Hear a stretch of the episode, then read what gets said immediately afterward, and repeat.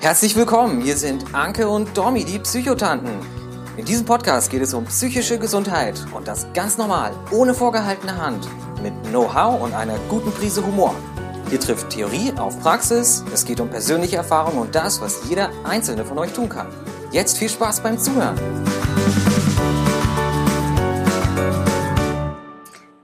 Hallo und herzlich willkommen. Eine neue Folge von den Psychotanten. Wir freuen uns sehr. Die Anke freut sich drüben in Ibbenbüren. Hallöchen. Und ich freue mich hier in München. Ähm, aber ich freue mich zwar, aber vielleicht hört man es mir heute so ein ganz, ganz bisschen an, dass meine persönlichen Akkus langsam etwas zur Neige gehen. Und das Ganze liegt an einem ganz tollen Projekt, nämlich Berg und Mental. Da hatten wir schon mal eine Podcast-Folge, als wir unser Crowdfunding gemacht haben.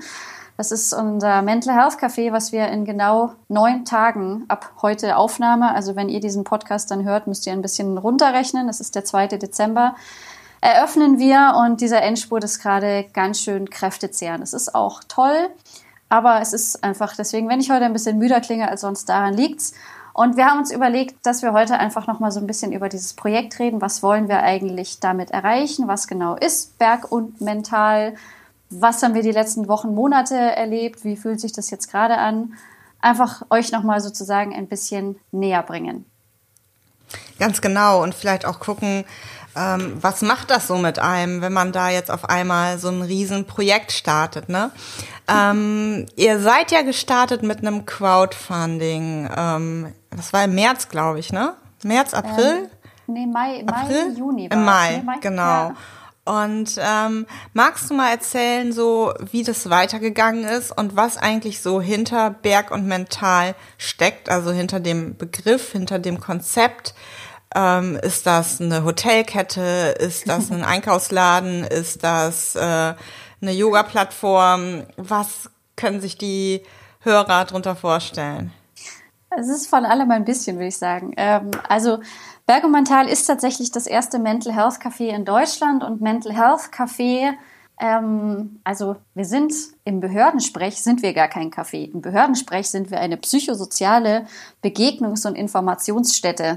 Aber das klingt nicht so sexy und deswegen haben wir eben den Begriff Mental Health Café gewählt. Und unser Ziel mit dem ganzen Projekt ist es, dem Thema der seelischen Gesundheit mal einen schönen Raum in der Mitte der Gesellschaft zu geben, der es einem leicht macht, mit diesem Thema einfach in Berührung zu kommen, auf, in, indem man auf seine Art und Weise loslegen kann oder sich mal damit beschäftigen kann, sich ganz vorsichtig rantasten, indem man andere Menschen trifft, indem man ein bisschen Information und Orientierung bekommt und der einfach sichtbar ist und der da ist, der einfach wirklich so eine permanente Anlaufstelle für die Tage und Seiten, wenn es das Leben uns mal so ein bisschen schwieriger macht. Und dann muss man eben nicht in irgendeine Krisenanlaufstation oder gleich in irgendeine Klinik, sondern vielleicht reicht es, wenn man früher auch schon zu uns kommt und sich einfach mal ein bisschen Zeit für sich nimmt und die Akkus auflädt. Also das ist sozusagen die Idee hinter Berg und Mental. Also das ist so der Grundgedanke. Und wie kann ich mir das dann jetzt vorstellen, wenn, wenn du sagst, okay, eigentlich eine Begegnungsstätte, aber für uns ist es ein Café. Was kann man da alles so machen? Also ist das so also wie, wenn ich jetzt ins Extrablatt gehe und habe da überall Tische und kann mir einen Kaffee oder äh, einen Tee bestellen ähm, und habe dann da die Speisekarte, aber sonst ist das einfach ein normales Café. So klingt das ja erstmal, mhm. wenn's, wenn man Kaffee ans Café denkt. Aber mhm. ich glaube, da steckt ja noch ein bisschen mehr dahinter. Genau, also das ist tatsächlich der erste Eindruck, ist eher so wie ein normales Café, nur sind es dann bei uns so die Kleinigkeiten. Also wir haben großen, äh, vorne so eine große Versorgungstheke, wo man sich einfach seine Sachen holen kann. Und wo man dann aber vielleicht von der Bedienung auch schon mal gefragt wird, wie ist denn der Akku heute oder wie läuft der Tag heute, wie geht's so? Also wo es nicht einfach nur darauf ankommt, welchen Kaffee man möchte, sondern da wird schon ein bisschen das Gespräch gesucht und dann merkt man einfach recht schnell, man kommt rein und kommt auf so ein auf so ein ganzes Board mit Flyern und Informationen rund ums Thema der seelischen Gesundheit. Dann hängen bei uns Hüttenregeln oder stehen auch überall auf dem Tisch einfach so ein bisschen, wie wird bei uns miteinander umgegangen. Dann laufen in unseren beiden Seminarräumen vielleicht gerade irgendwelche Workshops oder eben Seminare zu den, zu den Themen oder ein Kurs oder eine Supervision findet statt. Dann haben wir in der Mitte noch so einen, so einen Shop-Bereich, wo einfach ganz, ganz viele Bücher zum Thema stehen, aber auch schöne Produkte. Also wir haben zum Beispiel so ein paar Postkarten, ähm, die das Thema der seelischen Gesundheit einfach sehr schön aufgreifen. Da werden auch irgendwann unsere eigenen Tassen und so stehen mit unserem Logo. Und einfach so diese ganze Atmosphäre ist bei uns bisschen besonders, wie man miteinander umgeht. Wir haben so kleine Fähnchen, die haben die Mädels ähm, jetzt gestern gebastelt, so kleine rote und grüne Fähnchen, die kann man vor sich hinstellen, mit denen man anzeigt, ob man vielleicht gerade besonders gerne angesprochen werden möchte oder ob man nicht angesprochen werden möchte. Oh. Und abends, ja, und abends cool. gibt's dann halt noch so Events. Da gibt's mal einen Vortrag, mal eine Yoga-Session, mal eine Lesung. Ähm, also wirklich so ganz buntes Programm. Und bei all diesen Sachen kann man sich eben, wenn man möchte, auch noch irgendwie einen Kaffee, einen Kuchen oder eine kleine Brotzeit holen, damit auch der Körper versorgt wird. Und äh, wenn du das so sagst, Kurse, Seminare, zu was für Themen ähm, werden die so angeboten? Also kannst du da irgendwas Konkretes so schon sagen? Ja, das, das Programm für Dezember ähm, und zu Teilen Januar steht ja auch schon. Also wir haben wirklich die ganze Bandbreite von Mental Health. Mental Health ist für uns einfach nicht nur Depression und Therapie, sondern es ist für uns auch, wie wir mit dem Körper umgehen. Es ist Zeitmanagement. Wir haben Angehörigengruppen. Wir haben mal was zum Thema Achtsamkeit. Wir haben ähm, Coaches, die wirklich ihre Einzelsitzungen bei uns machen oder die man dann bei uns buchen kann sozusagen. Ähm, und ansonsten wirklich, wir haben einen Tag, wo wir Schwerpunkt Körper setzen. Dann haben wir am Mittwoch immer so ein Themengruppenabend, wo wir entweder mal was speziell für Angehörige oder für Männer oder mal zum Thema Depression machen. Und in den Workshops wird dann das Ganze quasi noch ein bisschen praxisnäher. Da sind es dann auch weniger Leute, dass man dann wirklich mal so einen achtwöchigen Achtsamkeitskurs macht ähm, oder eben Umgang mit Stress, ähm, Zeitmanagement, ähm, all, all solche Themen. Also wirklich Mental Health ist so viel und so breit und es gibt so viele Aspekte davon und die versuchen wir alle bei uns eben abzudecken. Und dann gibt's aber natürlich auch mal so spezifischeres ähm, zum Trauma oder mein, mein Vater ähm, ist schwer abhängig, wie kann ich damit umgehen? Also sowas greifen wir schon auch auf oder eben wie man Suizidhinterbliebene, ähm, dass man sowas auch mal in einem kleinen Seminar einfach so einen Austausch und ein paar Tools an die Hand gibt. Das ist so quasi ein, okay. ein kurzer also Überblick also über unser Programm. Ist quasi fast jeden Abend, ich glaube, einen Tag, einen Abend habt ihr ja, glaube ich, irgendwie Ruheabend, ist jeden Abend eine mhm. Veranstaltung. Und ähm, wie kann man sich für die Kurse und Seminare und Workshops anmelden? Also kommt man dann einfach zu euch hin und äh, an die Theke und sagt, ich möchte das und das machen oder kann man das online machen? Wie läuft das? Das geht beides. Also du kannst entweder okay. einfach, wenn du, wenn du bei uns bist und ähm, oder einfach für den Abend weißt, was da ist und dann kommst und kannst dir ein Ticket kaufen. Aber wir haben auch einen Online-Shop, wo man ähm, das ganze Programm sieht. Oder wenn man jetzt mal sagt, man ist selber Coach oder Trainer und braucht einen Raum, das kann man auch über unsere Website buchen. Also das geht beides, online ah, und okay. offline. Also Link packen wir in die Show Notes. Ja, ähm, was mich nochmal interessieren würde, du hast gesagt, man kann sich dann einen Kuchen oder eine kleine Brotzeit holen. Wie ist das so mit dem Essen? Ähm, achtet ihr da auf irgendwas Bestimmtes? Kann man auch als Veganer zu euch kommen? Das sind ja so, heutzutage hat ja jeder irgendwie so seine, seine Fables oder auch so das Thema Nachhaltigkeit wird ja auch immer, immer größer geschrieben. Wie geht ihr so als, als Café oder als Begegnungsstätte damit um? Das wird bei uns auch sehr, sehr groß geschrieben, ähm, das ganze Thema Nachhaltigkeit. Also das fängt wirklich bei der Auswahl der Produkte an, mit wem arbeiten wir zusammen, ähm, wie sind die Sachen verpackt, wie stellen die ihre Sachen her. Wir haben uns sehr viel Zeit genommen, zum Beispiel eine Kaffeerösterei zu finden oder wo bekommen wir unseren Tee her. Wir bekommen alle unsere Lebensmittel von einem Bio-Großhändler. Ähm, also da sind wir sehr, sehr ähm, sehr, sehr bemüht sozusagen. Wir wissen, dass wir es nicht perfekt machen können. Ähm, es gibt bei uns zum Beispiel keine To-Go-Becher, sondern wir benutzen halt Recap oder wenn du deinen eigenen Becher sehr mitbringst, cool. bekommst du ein bisschen Rabatt. Ähm, aber wir, wissen, wir merken halt auch, 100% perfekt geht es noch nicht, aber diesen Anspruch haben wir auch gar nicht, weil wir sagen, wir versuchen es einfach so viel und wir möchten quasi, ähm, wir wissen oder wir merken, dass wir ab und zu Kompromisse eingehen müssen aber zu 80 Prozent mindestens schaffen wir das wirklich, dass wir unsere Maßstäbe oder können wir nach denen leben. Und wir sind, wir leben halt selber so, wir achten auf viele Sachen, aber wir sind halt alle nicht perfekt und das ist auch total okay, aber 80 Prozent sind besser, als wenn man gar nicht 20 Prozent probiert. Und wir werden auch vegane und glutenfreie Sachen, also wir sind hauptsächlich vegetarisch. Fleisch oder Fisch wird es vielleicht mal in Ausnahmefällen geben, aber die Standardkarte ist komplett vegetarisch ähm, weil wir das einfach nicht, also wir brauchen es mhm. nicht und deswegen machen wir das auch bei uns nicht. Und bei den anderen Sachen achten wir eben auf so eine, eine gute Mischung. Ja. Cool. Also ich finde auch, man, man sollte gar nicht so diesen hohen Anspruch an sich haben. Du fängst, also da fängt man ja, glaube ich, auch so schnell an, sich zu rechtfertigen. Ich erlebe das häufig, dass äh, Unternehmen oder ähm, Restaurants oder Cafés, die sagen, wir achten auf dies und jenes, werden dann auch oft kritisiert. Aber das ist ja noch nicht toll, das ist noch nicht toll. Auch bei, merkt man ja immer wieder bei Instagram, bei irgendwelchen Influencern, aber das ist jetzt nochmal ein anderes Thema. Aber das finde ich wichtig, dass ihr da wenigstens einen Schwerpunkt drauf setzt, dass ihr da, äh, ja, ähm, sagt, wir achten darauf, das ist uns wichtig, weil wenn man gut für sich, für seinen Körper sorgt und ähm, ja, gut leben möchte, sollte man sich auch gut um die Umwelt kümmern. Aber da haben wir ja auch in der Klimaangstfolge schon mal drüber gesprochen, ne? Ja. Ähm, und Wer ist denn so eure Zielgruppe? Das würde mich nochmal interessieren, weil du eben so gesagt hast, ja, es ist so für die Mitte der Gesellschaft, wenn man ähm, irgendwie, wenn man in einer Krise ist, dass man nicht direkt irgendwie zur Krisenintervention hin muss, sondern auch sagen kann, ich gehe erstmal ins Berg und Mental und, ähm, und gucke, ob ich da so ein bisschen für mich was tun kann. Also in der Krise, wenn man wirklich gerade akut suizidal ist oder so, dann sind wir nicht die richtige Anlaufstelle. Das sagen wir auch ganz klar. Wir sind keine Krisenanlaufstelle.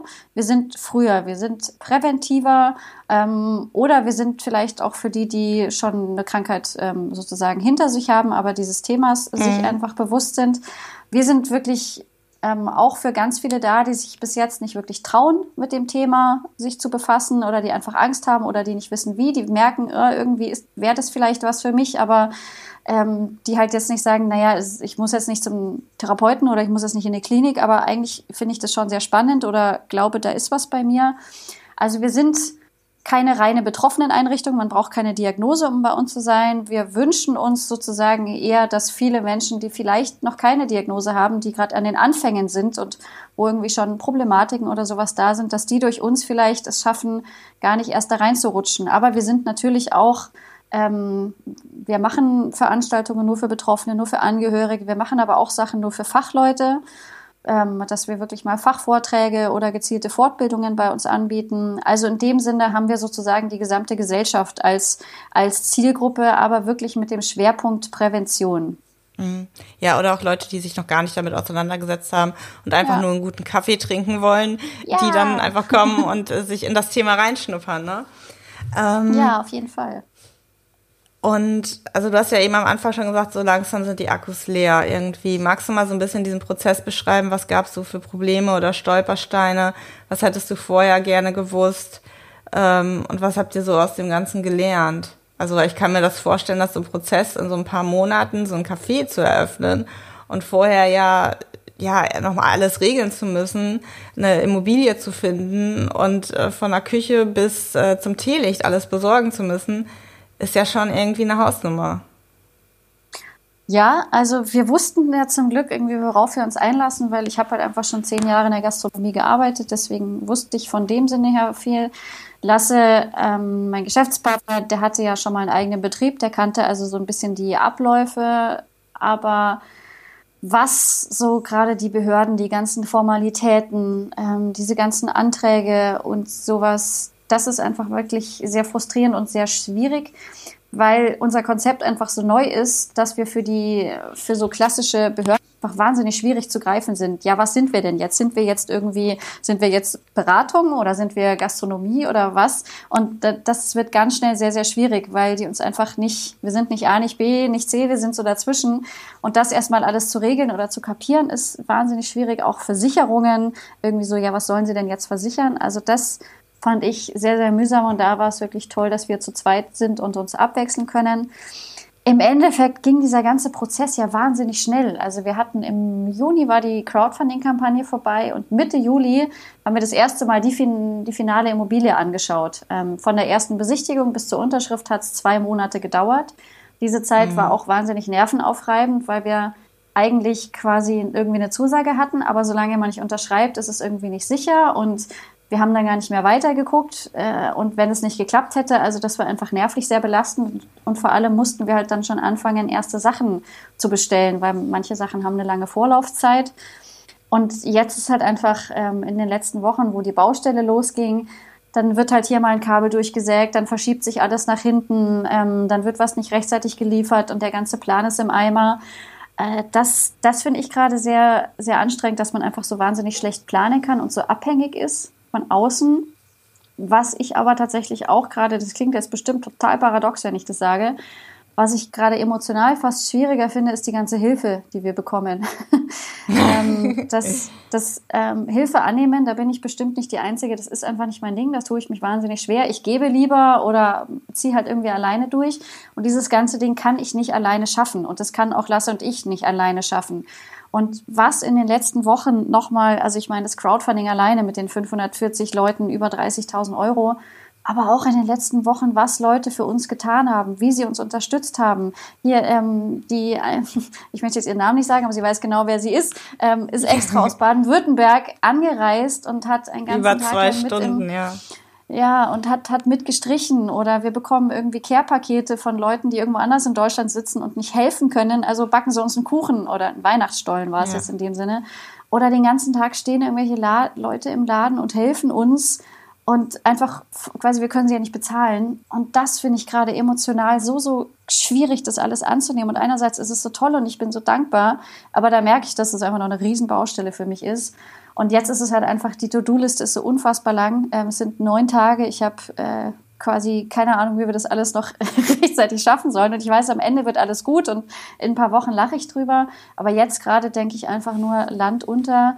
Ich komme nicht mehr hinterher und dann ist es für mich ganz wichtig, dass ich ab und zu so einen Schritt zurücktrete und mir mal wieder anschaue, was wir da eigentlich für ein großartiges Projekt und genau diese ganzen Unterstützungen und diese ganzen Reaktionen und Nachrichten aus ganz Deutschland, die wir wirklich bekommen und auch darüber hinaus, ähm, wie toll dieses Projekt ist, das, das ist gerade, das brauchen wir gerade sehr, sehr, diese Rückmeldungen von außen, weil von innen fühlt es sich gerade einfach nur nach zu viel und was machen wir hier eigentlich? Und wenn dann eben so Nachrichten kommen, wie toll und wir freuen uns so und dann kommen wir nach München und es ist so toll, dass ihr das macht.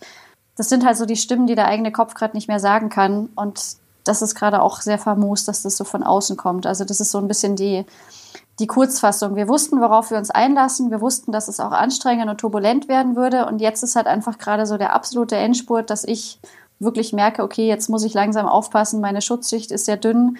Ich muss gerade sehr brav sein mit meiner Struktur, mit meiner ganzen Routine. Und da bin ich auch äh, knallhart. Das wird durchgezogen. Ähm, aber das ist der Stand. Also was ich da immer ganz wichtig finde oder ganz hilfreich finde, wenn es so Situationen gibt, ähm, in denen man so denkt, boah, jetzt ist alles zu viel, ich kriege das nicht hin, mir wächst alles über den Kopf, da immer mal zu gucken, was habe ich denn in den letzten Jahren oder was habe ich in meinem Leben alles schon erreicht und hatte ich da schon mal ähnliche Situationen, in denen ich mich so hilflos gefühlt habe, so überfordert und auch da zu merken, das habe ich ja auch alles hingekriegt, das habe ich auch alles erreicht und da zu wissen, dieses in ein paar Wochen hörst du dir vielleicht diese Podcast-Folge an und wirst drüber lachen und denken, Mensch, was habe ich mir da für einen Kopf schön. gemacht? Wie, wie nervös war ich, wie, wie fertig? Und das war ja wahrscheinlich total unbegründet. Und es geht ja nicht darum, dass es am zweiten alles perfekt ist. Ich glaube, diesen Anspruch hat ja auch wahrscheinlich niemand der Gäste. nee, und wir, wir auch nicht. Du hast schon so gesagt, so Stolpersteine, Probleme war sowas wie ähm, mit der Immobilie. Und ähm, was mich nochmal interessieren würde, häufig ist es ja so, wenn man irgendwie was für einen guten Zweck macht. Ähm, und ich finde, das ist ja etwas, was für, für ganz Deutschland so Mental Health ähm, in, in, in den Mittelpunkt zu stellen, da das mehr Thema werden zu lassen. Das ist ja etwas, wo man etwas Gutes tut. Häufig kommt dann ja auch irgendwie Kritik. Gab es da irgendwie sowas, dass äh, ihr da negativ irgendwie angefeindet wurde oder so, was ihr da macht, dass ihr jetzt äh, damit Profit machen wollt zum Beispiel? Da gab es tatsächlich bis jetzt, also ich versuche mich gerade zu erinnern, aber es gab sehr wenig. Es gab so ein paar kritische Nachfragen, wie wir uns das alles irgendwie vorstellen, aber das finde ich ja super. Ich merke, dass die Profis nicht verstehen, was wir da treiben und das ist auch okay, weil bald können sie sich's anschauen. Ähm, was schwieriger zu greifen ist, ist dann wirklich eben, wir sind formal eine GmbH, wir sind ein Sozialunternehmen, aber da gibt's keine eigene Rechtsform für. Deswegen stutzen dann manchmal schon die Leute, dass sie sagen, äh, wie, aber ihr, ihr seid doch irgendwie, seid ihr jetzt gemeinnützig? Nee, sind wir nicht. Wir sind ein Sozialunternehmen. Wir wollen Gewinne machen, damit wir neue Projekte finanzieren können. Das ist das, was ein Sozialunternehmen ausmacht. Und in anderen Ländern gibt's diese Rechtsform schon, bei uns leider nicht. Wir fallen deswegen auch aus ganz vielen Förderungen raus. Das ist natürlich auch sehr, sehr schade, weil wir ja ein wirtschaftliches Unternehmen sind, aber wofür wir wirtschaften, das wird halt überhaupt nicht mit berücksichtigt. Und ähm, das ist schon also bei uns bis jetzt noch nicht der Fall, aber ich weiß, dass gerade eigentlich, wenn man was Gutes tun will, scheint es irgendwie, als ob man besonders ähm, der Kritik ausgesetzt ist, wohingegen ja. manch Großkonzerne irgendwie machen kann, was er möchte. Aber wenn man eben, wenn man das als Sozialunternehmen vielleicht noch nicht 100% perfekt macht oder eben einfach sagt, na ja, am Ende ähm, müssen die Zahlen auch stimmen und das hat nichts damit zu tun, dass wir irgendwie ähm, aus Mental Health Profit schlagen wollen, sondern wir brauchen das Geld, damit wir dann wieder an Schulen gehen können, an Unis, damit wir neue Projekte umsetzen können.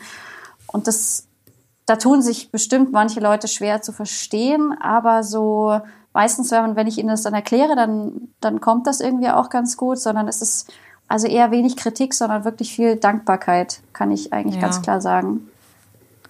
Das ist doch die Hauptsache. Und ich glaube, das kommt auch einfach so, wie ihr es halt ja, rüberbringt und äh, wie viel Herzblut ihr da reinsteckt. Und äh, ich glaube, dass das ja eigentlich nur funktionieren kann. Und das nächste Projekt ist dann ein Mental Health Café in Eppenbüren, ne?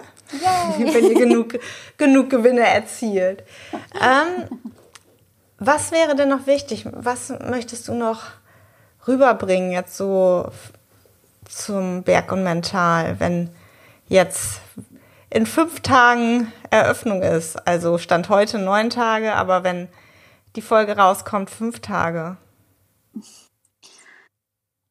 Ich wünsche mir, ah, das ist irgendwie ganz schwer zu sagen, ich wünsche mir, dass jeder sich den Ort einfach so angucken kann, wie wir ihn sozusagen geplant haben, weil ich glaube, bei vielen Leuten sind Erwartungen da.